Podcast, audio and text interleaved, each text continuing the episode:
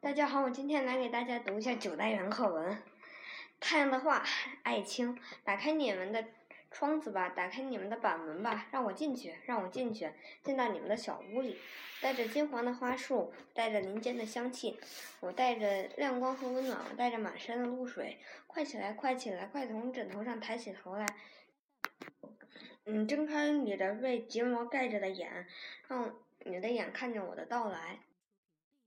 让你们的心像小小的木板房，打开他们关闭了已久的窗子，让嗯，我把花束、把香气、把亮光、把温暖和露水洒满你们新的空间。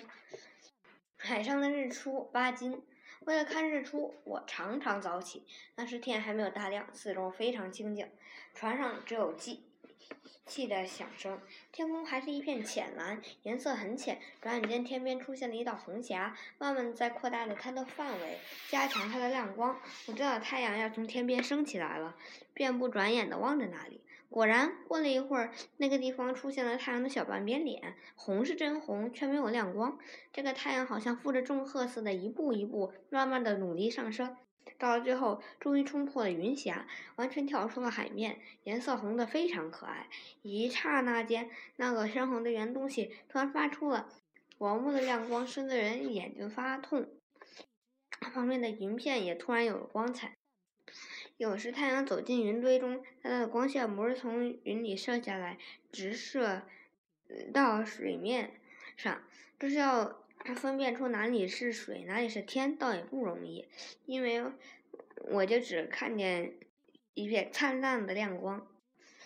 有时天边有黑云，而且云片很厚，太阳出来人眼还看不见。然而太阳在黑云里放射的光芒，透过黑云的重围，替黑云镶了一道发光的金边。后来。后来，太阳才慢慢冲出重围，出现在天空，甚至把黑云也染成了紫色或红色。嗯，这时候发亮的不仅是太阳、云和海水，连我自己也成了明亮的。这不是伟大的奇观吗？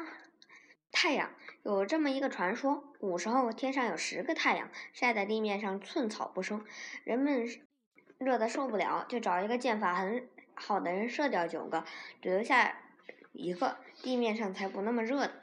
其实太阳离我们约有三亿千米远，到太阳上去如果步行，日夜不停的走，差不多要走三千五百年。就是坐飞机也要飞二十几年，那么远，箭哪射得到呢？我们看，嗯，太阳觉得它并不大，实际上它大得很，一百三十万个地球才能抵上一个太阳，因为太阳离我们实在太远了。那所以我们看上去只有盘子那么大。太阳会发光，会发热，是个大火球。太阳的温度很高，表面温度，表面温度有六千度，就是钢铁碰到它也会变成气。中心温度估计是表面温度的三千倍。太阳虽然离我们很远很远，但是我们和它的关系非常密切。有了太阳，地球上的庄稼和树木才能发芽、长叶、开花、结果。你。鸟兽虫鱼才能生存繁殖。如果没有太阳，地球上就不会有植物，也不会有动物。我们吃的粮食、蔬菜、水果、肉类、穿的棉麻、毛丝、烧的柴火，都与太阳有密切的关系。埋在地下的煤炭看起来好像跟太阳没有关系，其实离开太阳也不能形成，因为煤炭是远古时代的植物埋在地层底下变成的。地面上的水被太阳晒着的时候，吸收了热，变成了水蒸气。水蒸气遇到冷，凝成了无数小水滴，漂浮在空中，变成了云。云层里的小水滴越聚越多，就变成雨或雪落下来。嗯，太阳晒着地面，有些地区吸收的热量多，那里空气就比较热；有些地区吸收的热量少，那里空气就比较冷。冷，空气有冷有热，才能流动，成为风。太阳光有杀菌的能力，我们可以利用它来预防、治疗疾病。地球上的光明和温暖都是太阳送来的。如果没有太阳，地球上将永远是黑暗，到处是寒冷，没有风雪雨露，也没有草木鸟兽，自然也不会有人。一句话，没有太阳，就没有我们这个可爱的世界。远处，在草草场尽头，树林后面，光芒四射的太阳不慌不忙地升上来。在黑树林的黑色树顶燃起了火焰，然后一种奇怪的、激动人心的活动开始了。草场上的雾气开始越来越快的往上升，被阳光照成了一片银白色。这以后，地面上就耸起灌木丛、树木，干草的草场仿佛在嗯太阳光下融化，向四面八方流去，颜色金黄，带点暗红。阳光。嗯，接近了平静无波的河水，整于是整条河河好像在活动，所有的水都像涌涌涌到了太阳照着的地方来。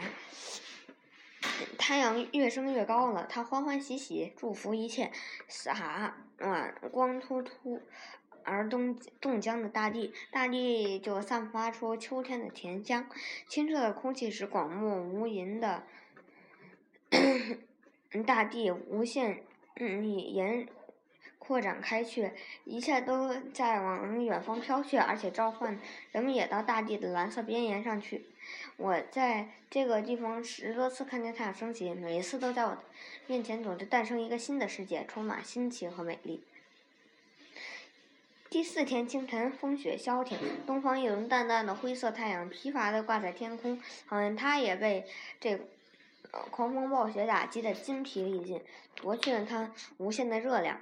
他对着大地也是冷冷淡淡的，没有神气，无精打采。整整个山林被酷寒的威严吓得寂静无声，只有天空剩下的雪粉碎末像霜渣儿一般下落，遮蔽着太阳的光芒。汽车在奔驰，车轮追逐日轮。日轮在远处的山梁喘息，车轮碾过去，眼看追上，日轮又俏皮的跳到更远的一道山梁上。我们毕竟比夸父聪明，干脆停下来，徒步走向一个小山包，用目光追逐落日。夕阳沉重如山，金色的光芒砸在我身上，我的嗯肩膀上印满了落日的齿痕。随着巨大日轮缓缓移动，天空的。